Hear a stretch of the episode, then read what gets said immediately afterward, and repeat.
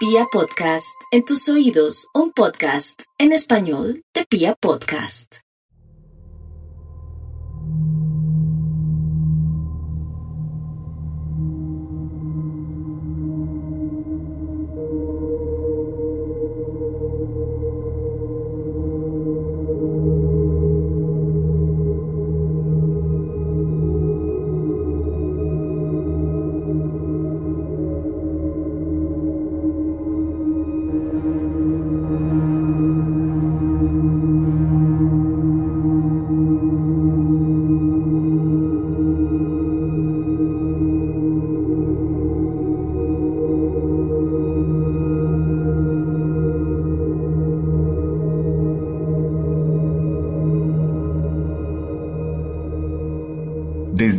Tiempos inmemoriales, desde que la mismísima creación del ser humano se dio cuando Dios formó el Edén, nos brindó la vida a través de Adán y de Eva, han existido fuerzas oscuras que se han aprovechado de los métodos camaleónicos para llevar a cabo sus más oscuros objetivos.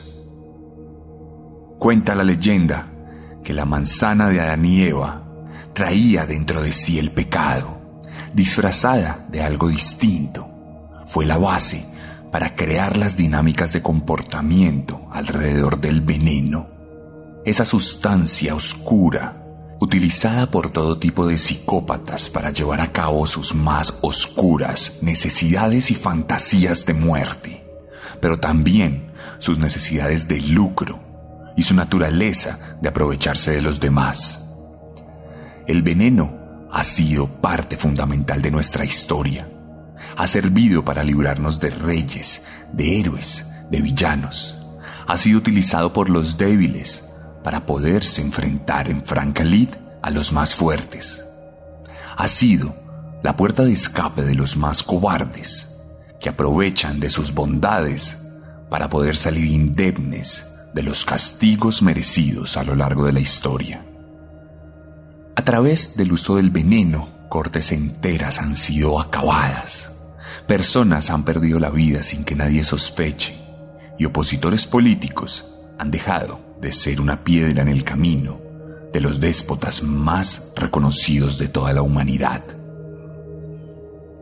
El veneno es un arma elegante.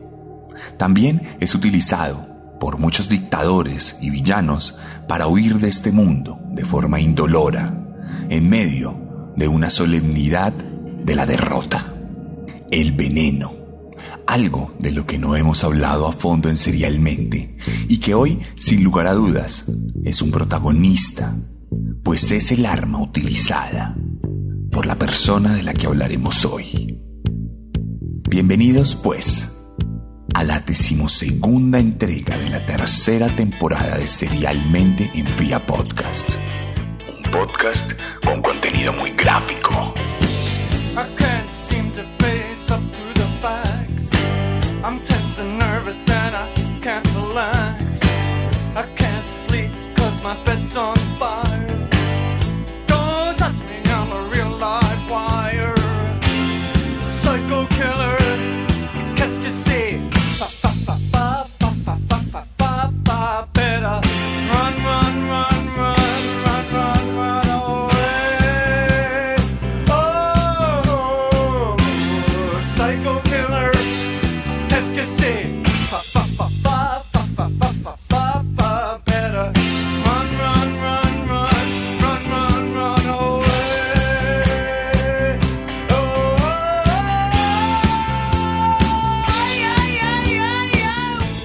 Antes de empezar el capítulo de hoy, les quiero hacer la recomendación de siempre, esta vez al inicio para que se animen a pasarse por mi Instagram, donde ahora tenemos un nuevo contenido para ustedes. Ahora cada vez que vayan a nuestras redes sociales van a encontrar mínimo una publicación diaria sobre asesinos. Vamos a tener reels, vamos a tener publicaciones en términos de imagen, de video, memes, trivias, todo tipo de contenidos que ya están disponibles y que pueden compartir, que pueden dar like, que pueden guardar y que pueden comentar. Recuerden que siempre estamos muy atentos a todo lo que ustedes requieran y necesiten. Mis redes sociales son arroba elarracadas, arroba el guion bajo guion bajo arracadas.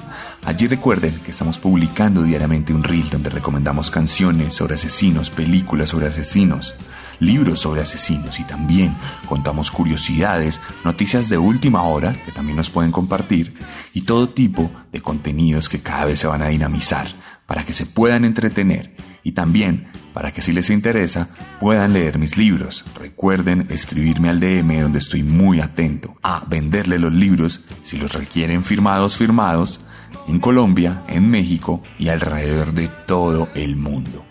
No duden en pasarse por allá. Recuerden mis redes sociales, arroba el-arracadas en Instagram, cuenta de respaldo, arroba serialmente oficial. Y en TikTok estamos como arroba serialmente. En Facebook y en YouTube pueden encontrarme como Sebastián Camelo. Dicho esto, vamos a entrar nuevamente a la materia de este capítulo, porque hoy les traigo una historia de una mujer.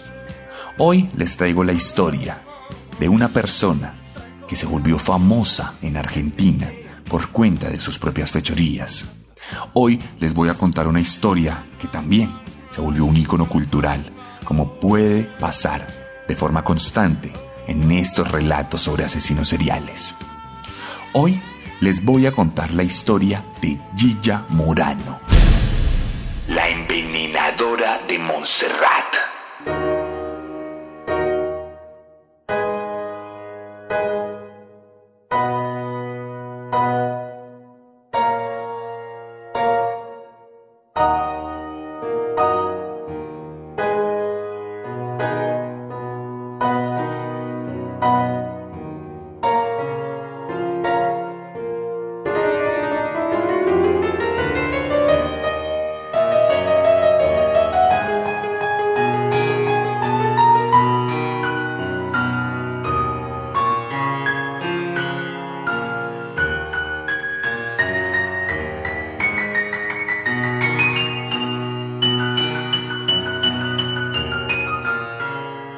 María Bernardina de las Mercedes Boya de Aponte Murano nació en Corrientes, Argentina, el 20 de mayo de 1930. Fue la mayor de tres hermanos en una familia de clase media baja compuesta por un oficial del ejército y por una ama de casa. Uno de sus hermanos también se volvería más adelante oficial del ejército, por lo que era una mujer que estaba relacionada con las huestes militares de Argentina, que más adelante, como vamos a ver en esta historia, tienen que ver de forma indirecta en la manera en que se posicionó nuestra protagonista en la sociedad, pues Argentina sufriría una dictadura militar de la que vamos a hablar un poquito más adelante. Desde muy pequeña, Gilla tuvo una personalidad muy particular. Era una jovencita tremendamente histriónica, que disfrutaba muchísimo ser el centro de atención, que le encantaba sentirse por encima de los demás y que no veía como iguales a quienes le rodeaban. Se cree que Gilla no tuvo problemas particulares en términos de crianza, aunque sí tuvo comportamientos que nos dan a entender que más adelante iba a ser una persona dada al mal. Gilla no podía compartir. Ella no tenía como prioridad ayudar a quienes le rodeaban, sino se tenía a sí misma como una sola persona que merecía todo. Era efusiva, le gustaba, como les digo, ser el centro de atención y siempre tenía pensamientos misteriosos que no compartía con las demás personas. En el colegio tuvo un proceso normal. Vivía en la provincia de Argentina, en un lugar que no era particularmente grande, y esto le permitió resaltar, ser una mujer distinta, que terminó sus clases de forma exitosa y que de hecho estudió licenciatura para convertirse en profesora. Se volvió docente, pero nunca ejerció, porque en ese preciso instante su familia, por cuenta de la carrera de su padre, decidió irse a vivir a Buenos Aires, la capital gigantesca del país gaucho, donde coincidía la mayoría de la población, donde había muchísimas más personas que de alguna u otra manera le impedirían a Gilla ser el centro de atención, resaltar de formas particulares. Y entonces, ahí tenemos el primer choque. Cuando Gilla termina por vivir, siendo aún muy joven, en Buenos Aires, se da cuenta que no encaja, se da cuenta que no tiene un lugar en ese mundo. Ella era protagonista en Corrientes, pero en Buenos Aires no era el centro de atención de ninguna manera. Era una más. De hecho, era considerada una suerte de campesina, alguien de provincia que no creció y que no se habituó a esa capital implacable y gigantesca que es Buenos Aires ciudad. Esto, sin lugar a dudas, generó una serie de remordimientos y resentimientos en nuestra protagonista, lo cual empezó a configurar dentro de su cabeza una necesidad nueva de atención, una necesidad nueva de reivindicación que le permitiría ser querida por quienes le rodearan, a las buenas o a las malas. Tenemos entonces los primeros cimientos de lo que sería una personalidad psicópata, que acomodó el lugar, tenía que lograr el objetivo de ser admirada y reconocida. Gilla, cuénteme, ¿usted está en un geriátrico? En un geriátrico, Mirta, que te digo que no es geriátrico. Es como si yo entrara al hotel principal. ¿Ah, sí? Sí. Porque la trata muy bien y todo es muy agradable. Por favor. Mira, yo tengo una persona que se ocupa nada más que de mí. En este momento de la historia, Gilla entendió que las castas sociales estaban demasiado marcadas en la capital. En el pueblo todos eran un poco más iguales, pero en Buenos Aires era muy clara la frontera entre ricos y pobres, algo muy común en nuestros países latinoamericanos. Gilla no vivía en la miseria, pero tampoco era una mujer opulenta. Vivía en una casa muy sencilla que tenía problemas estructurales y que quedaba en la periferia. Pero sabía que tenía algo a su favor. Su padre, el militar, era una persona que hacía parte de los mismos que gobernaban por aquel entonces. La dictadura militar de Argentina fue un periodo implacable en el que la sociedad vio coartadas sus libertades civiles, sus libertades de reunión y sus libertades políticas. Se sabe y se cree que la dictadura argentina fue responsable de la muerte y de la desaparición de cientos, si no miles, de estudiantes cuyo único pecado fue disentir. De tal manera, toda la sociedad argentina se vio englobada en una serie de gobiernos militares que determinaron muchas cosas de su comportamiento. Y Gilla, desde su frialdad, tenía muy claro esto. Ella sabía que por ese lado podía jactarse de ser la hija de un militar, lo cual le abriría muchas puertas.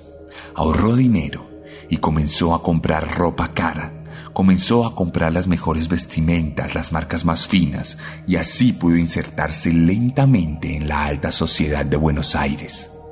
Empezó a visitar los clubes, los restaurantes, los cócteles. Con su figura delgada y su alta estatura empezó a volverse una persona llamativa para los demás. Y entonces se comenzó a presentar como una opulente mujer de negocios que sabía manejar el dinero de forma perfecta y que se rodeaba de los más reconocidos miembros de la dictadura y a su vez de los empresarios aliados que tenían negocios con estos. Todo era una absoluta mentira.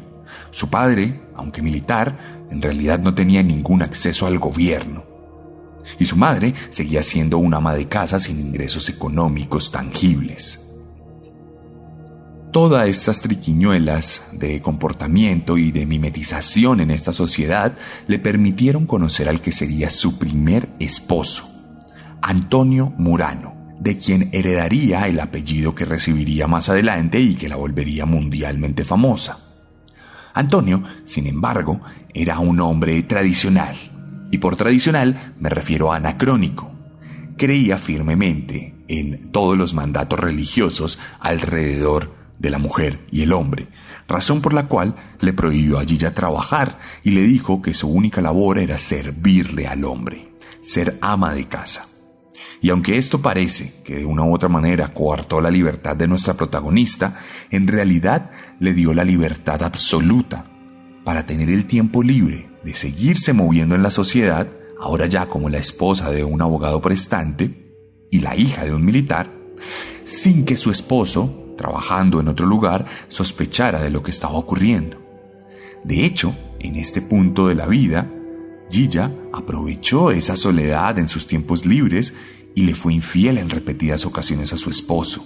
Se metió con bastantes hombres de la vida rica de Buenos Aires, se volvió amiga de muchas mujeres, de muchas esposas, de muchas amantes, y esto le permitió cada vez más insertarse de forma genuina y no tan camaleónica en esta alta sociedad. Cuestión que con Antonio tuvo un hijo, Martín, el único hijo que tuvo de hecho a lo largo de su vida. Esto tampoco le impidió seguir siendo una mujer reconocida como alguien de negocios en esa sociedad. Le encantaban los planes típicos de la alta sociedad. Le encantaba tomar al té, le encantaba comer croissants de jamón, de queso, de lo que sea. Le encantaba disfrutar en los clubes de conversaciones, de debates y de todo tipo de vicisitudes de la vida de quienes tienen asegurado su insumo económico. Entonces, allí comenzó a proyectarse como inversionista. Empezó a decirle a todos aquellos que le rodeaban que tenía un modelo de negocio fantástico en el que recibía dinero y lo devolvía con más de 20% de interés. Una especie de pirámide, porque en realidad todo se trataba de un fraude. Gilla alcanzó a reunir más de 300 mil dólares a lo largo de este tiempo, y aunque devolvía una parte, pronto la pirámide se hizo insostenible y tuvo serios problemas en la medida que no podía devolver el dinero ni siquiera con intereses a aquellos que le rodeaban. Entonces, aquí empezaron los problemas, porque lo que originalmente era una mujer tremendamente prestante se convirtió en una deudora que se las arregló para dilatar los pagos, que se las arregló para mantener su reputación de cierta manera, pero que sin lugar a dudas comenzó a despertar las sospechas de sus supuestas amigas, colegas y deudoras. Pero te digo la verdad que todo lo que se dijo Mirta, porque dejo para el final decirte dónde las famosas de lo que a mí se me ha acusado no existieron. ¿Usted es inocente? Nadie lo va a creer. Yo te lo puedo asegurar, Mirta. ¿Y quién mataba a esta señora? Por la vida de mi único hijo. Jamás maté a nadie. No me interesa si me creen. Siendo el año de 1979, más exactamente el 10 de febrero, una de sus grandes amigas, que también le había prestado dinero, se reunió con ella. Se llamaba Nilda Gamba y tenía negocios de préstamo, le había prestado varios miles de dólares y estaba esperando su retribución. Nilda invitó a Gilla a su propia casa y la recibió para hablar de esta devolución del dinero. De momento, todo era cordial, todo era tranquilidad. Parecía que no había una gran disputa y aunque Nilda necesitaba el dinero, la verdad es que tampoco quería perder esa importante amistad de la prestante hija de aquel hombre de la dictadura. Nilda sirvió el té, sirvió un croissant y pocos minutos después comenzó a sentir unas náuseas tremendas. Las paredes de su estómago retumbaban, le dolía el vientre y empezó a toser y a sentirse mareada. Le pidió excusas a Gilla y le dijo que tenía que ir al médico. Gilla muy amablemente la acompañó. Y entonces el doctor concluyó que simplemente se trataba de una suerte de intoxicación con el té o con el croissant. Le pidió que descansara. Gilla, muy presta, se ofreció a cuidarla esa misma noche, sin saber que sería la última noche de Nilda pues moriría de un paro cardíaco. Su amiga, muy preocupada, llamaría a un médico conocido. Le diría a ese médico conocido que por favor le ayudara a firmar el certificado de defunción. Le dio un dinero para facilitar este proceso, acusando la necesidad de evitarle dolores de cabeza a los familiares. El doctor, tras recibir un pequeño incentivo económico, cedió a la firma pues determinó que como todo había sido un paro cardíaco sin ningún tipo de trauma, no era necesidad la autopsia. Luego vino el sepelio y el entierro. Gilla fue la primera en llegar. Lloraba, desconsolada. Le gritaba al cielo por haber perdido a su amiga. Y se mostró totalmente derrumbada por cuenta de esta muerte. Luego del entierro pasaron dos días.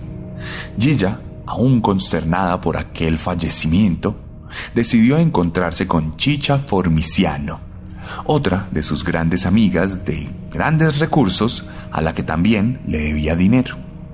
Gilla la invitó a hablar de Nilda. Le dijo que la extrañaba mucho, que todo era muy triste y también le dijo que todo había pasado mágicamente y que ellas solo estaban tomando el té. Aprovechó para ofrecerle un té y minutos después se retiró de la casa agradeciendo la promesa de pago de aquella deuda que mantenían. Esa noche habían quedado en encontrarse en un restaurante, pero Chicha jamás llegó. No apareció y nadie supo nada de ella. Gilla guardó silencio no quiso entenderse del tema y simplemente se alejó del lugar. Pasaron los días y siendo el 22 de febrero, los vecinos de Chicha denunciaron que de su casa salía un olor putrefacto. Olor putrefacto que resultó ser ella descomponiéndose, pues la misma noche de aquel día en el que se había encontrado con Gilla había perdido la vida, nuevamente, por un paro cardíaco. La tragedia se cernía sobre la vida de Gilla. Se sentía tremendamente consternada por haber perdido a sus amigas. No sabía si ella iba a ser la siguiente. Y entonces quiso ayudar.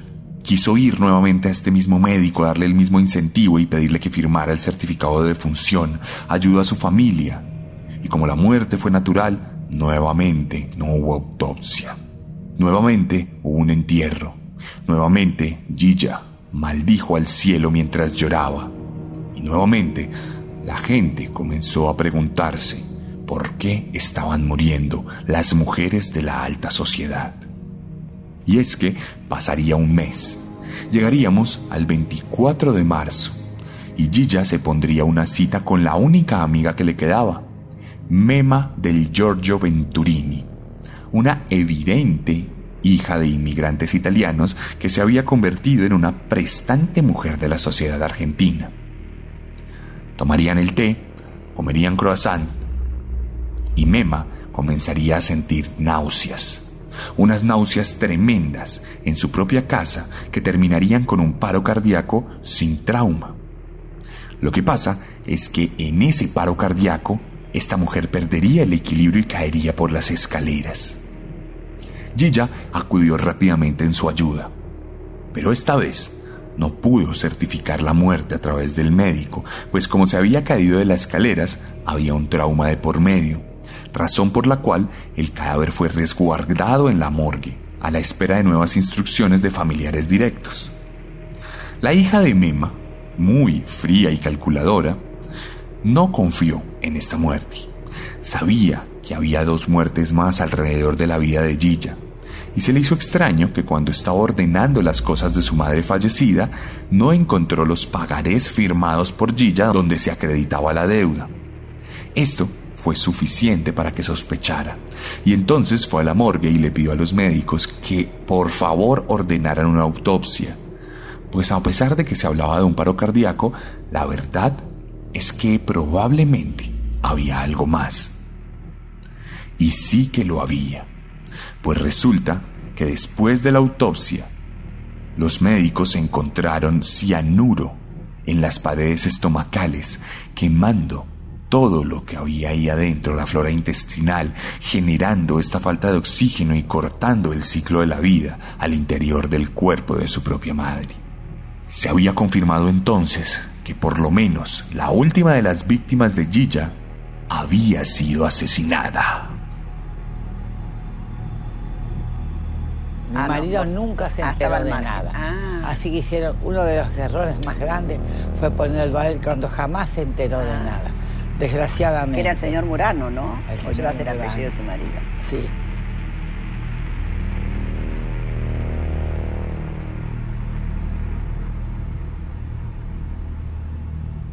Cuando las noticias llenaron todos los diarios y las portadas comenzaron a imprimirse, la sociedad argentina estaba completamente obnubilada por las noticias de muerte. Una cosa es que aparezca una mujer muerta en un barrio marginal. Menos nos importa si es una trabajadora sexual.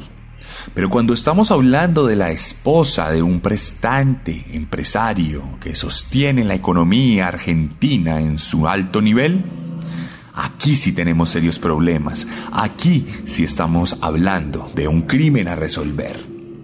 La policía fue prestante. No pasó ni un mes y el 27 de abril del mismo año 79, Gilla sería capturada en su casa en Montserrat. No mostró ningún tipo de resistencia. Ella sabía lo que venía desde el momento en que se anunció el asesinato. No calculó nunca que se hablara del envenenamiento. Y los medios de comunicación ayudaron mucho a visibilizar este caso, aunque lo hubieran hecho de una forma particularmente distinta. El caso es que no había una prueba reina que determinara que fue Gilla quien envenenó a las personas. Los cuerpos de sus otras dos amigas ya estaban un poco más desgastados, razón por la cual los restos de cianuro eran difíciles de encontrar. Por lo pronto, el caso llegó a durar hasta tres años. En 1980, un día de repente apareció desmayada en la cárcel y descubrieron los policías y los médicos que ella tenía un tumor en la cabeza, razón por la cual tuvo que salir de la prisión para ser operada y ser mantenida con viva en aras de la verdad. Verdad que no llegaría pronto, pues en 1982 un grupo de jueces decidiría que no tenían las pruebas suficientes para llevar a cabo el juzgamiento final y la determinación de un veredicto de culpabilidad. Gilla, por su lado, agradeció que los jueces creyeran en ella y les envió bombones de regalo. Sin embargo, en 1985, y luego de haber pasado su segundo matrimonio, el caso se reabrió. La atención fue recapturada y esta mujer, que se había olvidado de todo lo que había pasado, nuevamente estuvo en el spotlight de la sociedad argentina. Fue llevada a juicio y allí en este caso pudieron armar nuevamente toda la acusación de asesinato. Lograron conectar a Gilla con el veneno utilizado en los cadáveres. Lograron certificar que ella ponía pequeñas cápsulas de cianuro en el té que le brindaba a sus amigas. Y lograron asegurar que ella se ahorró el pago de las deudas, curiosamente, luego de estos asesinatos. Entonces, en este caso, unos jueces que no recibieron bombones determinaron la culpabilidad de nuestra protagonista y la condenaron a cadena perpetua. Parece que la justicia había llegado a la sociedad argentina. Se atiende al teléfono y dice, pero otra más. Cada vez que me llaman por teléfono es para avisarme que alguna amiga mía murió o le pasó algo. Claro, en un mes murieron las tres. Escúchame, 2 más 2 es 4. Eh, murieron tres. Las tres tenían pagarés con vencimiento para esa fecha. Aparecen las tres muertas. La única persona que la vio con vida es este, la, la última persona, perdón, que la vio con vida Gilla Murano pero si ustedes son de Latinoamérica y son asiduos oyentes de Serialmente, sabrán que la justicia nunca termina de llegar verdaderamente. Por aquel entonces, en Argentina, había una ley que se llamaba 2 por 1. A un reo le contaban el doble del tiempo que había pasado en la cárcel antes del juicio, y esto lo hacían para que no se estancara ningún tipo de caso y pudieran agilizar el sistema judicial. En la práctica, esto naturalmente no servía para agilizar nada y simplemente permitía que hubiera impunidad. Por eso, de cadena perpetua, nuestra protagonista pasó a cumplir apenas 16 años de cárcel.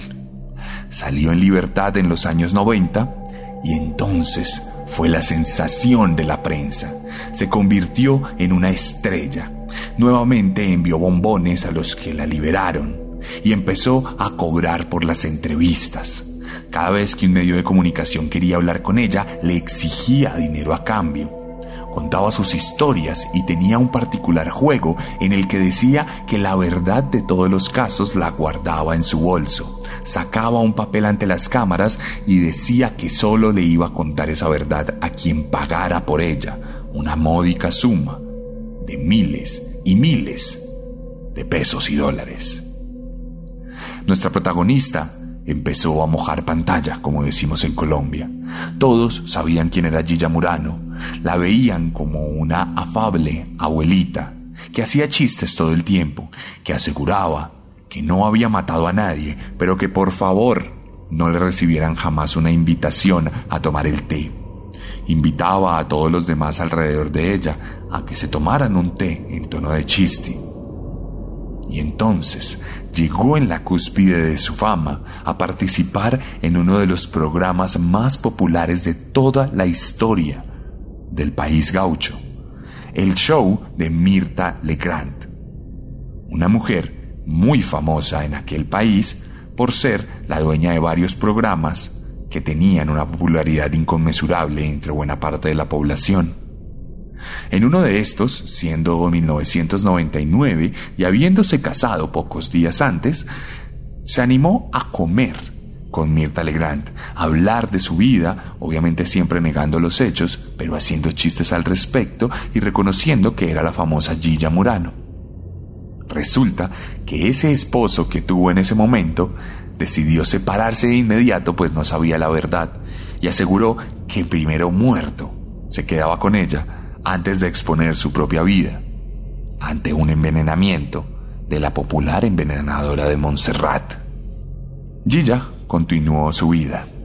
En 1999 se separó, pero en 2000 se casó con su cuarto y último esposo, un hombre de avanzada edad que era ciego, un hombre que no tenía ni idea con quién se estaba metiendo, que firmaba papeles sin verlos, que hacía cualquier tipo de cosa que ella le pedía y que de hecho sería robado por esta mujer que encontraría una caleta de 30 mil dólares, los cuales cambiaría por recortes de papel periódico para que el hombre creyera que seguía teniendo el dinero. Los hijos de este señor, nacidos mucho antes de que Gilla apareciera, desconfiaban tremendamente de ella. Aseguraban que una vez fueron a comer donde su viejo y la esposa, y ella les dio unos fideos, y que luego de esto ellos sintieron náuseas y tremendo dolor de estómago y tuvieron que ir al médico a desintoxicarse. Aseguraban que Gilla hacía esto para ser la única heredera de los bienes que aquel hombre tenía y que había logrado construir a lo largo de su casa. El hombre finalmente moriría, y Gilla saldría también por su lado, indemne, alejada de esos hijos y alejada de esa vida que no pudo obtener. La fama lentamente iba decreciendo. Gilla ya no era tan conocida en los medios de comunicación y para 2010 incluso se quejó públicamente porque se enteró que había unos tours en Argentina que tenían un enfoque de maldad y de oscuridad. Tours que llevaban a los turistas a conocer la casa del petizo orejudo, de quien también tenemos aquí un programa en Serialmente, o también el lugar donde ella había preparado ese veneno. Ella aseguraba que esos tours debían pagarle. El dinero era lo único que le importaba.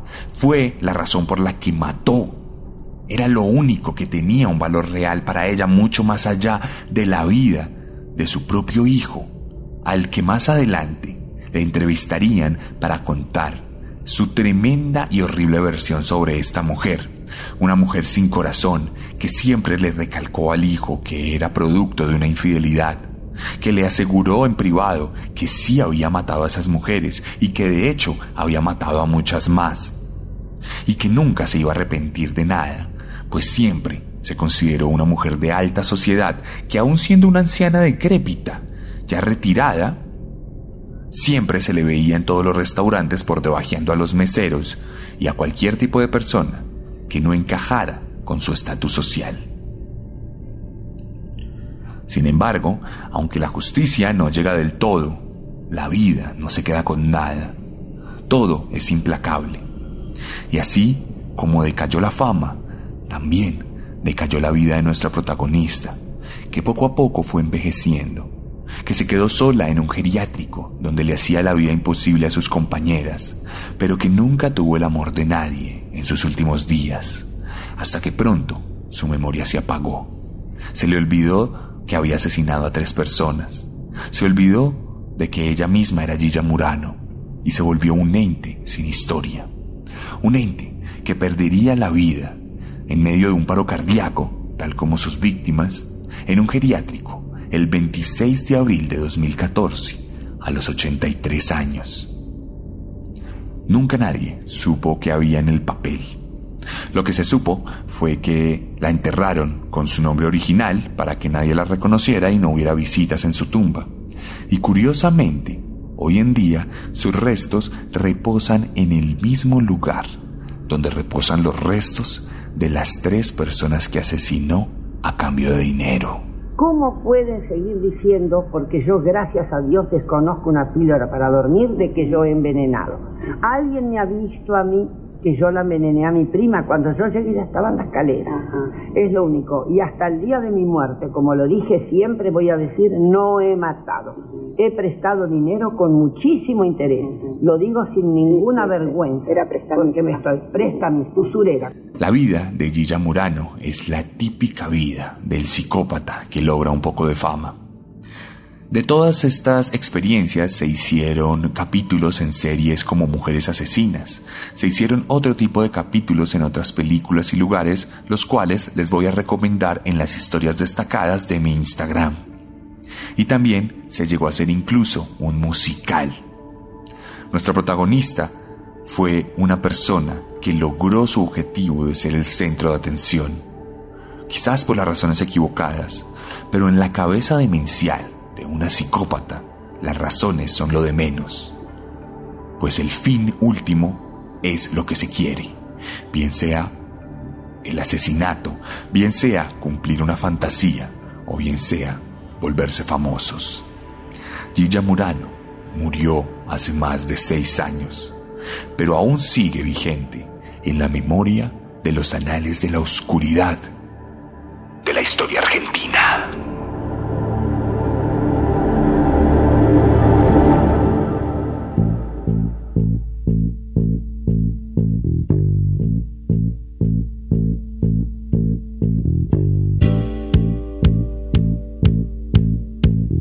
Y esta fue la historia de Gilla Murano aquí en Pia Podcast, una de las más votadas en nuestra tercera temporada a petición del público en la que ustedes mismos nos dijeron de quién debíamos hablar. Recuerde que si le gustó este podcast, la mejor manera de ayudarlo es recomendándolo. Si lo escuchó en YouTube, por favor, denle like y por favor, comente algo en esa plataforma. Pero si estuvo en Spotify, no olvide este podcast en la página principal de Spotify de nuestro podcast. Ahí le puede dar cinco estrellas si le gustó y luego irse a compartirlo a Instagram para que la gente conozca esta historia y para que todo aquel que hable de asesinos sepa que en cada país hay un protagonista de maldad. Recuerde nuestras redes sociales, arroba de las racadas con doble raya al piso.